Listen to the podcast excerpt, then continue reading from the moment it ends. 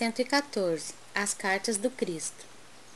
Porque já é manifesto que sois a carta do Cristo, ministrada por nós e escrita, não com tinta, mas com o Espírito de Deus vivo, não em tábuas de pedra, mas nas tábuas de carne do coração.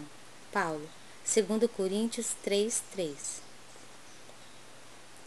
É singular que o Mestre não haja legado ao mundo um compêndio de princípios escritos pelas próprias mãos as figuras notáveis da Terra sempre assinalam sua passagem no planeta, endereçando à posteridade a sua mensagem de sabedoria e amor, seja em tábuas de pedra, seja em documentos envelhecidos. Com Jesus, porém, o processo não foi o mesmo. O mestre como que fez questão de escrever sua doutrina aos homens, gravando-a no coração dos companheiros sinceros seu testamento espiritual constitui-se de ensinos aos discípulos e não foram grafados por ele mesmo. Recursos humanos seriam insuficientes para revelar a riqueza eterna de sua mensagem.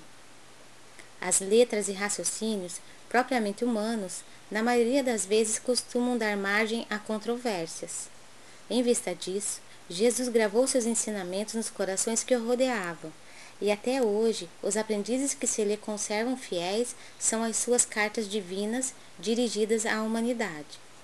Esses documentos vivos do santificante amor do Cristo palpitam em todas as religiões e em todos os climas. São os vanguardeiros que conhecem a vida superior, experimentam o sublime contato do Mestre e transformam-se em sua mensagem para os homens. Podem surgir muitas contendas a respeito das páginas mais célebres e formosas. Todavia, perante a alma que se converteu em carta viva do Senhor, quando não haja vibrações superiores da compreensão, haverá sempre o divino silêncio.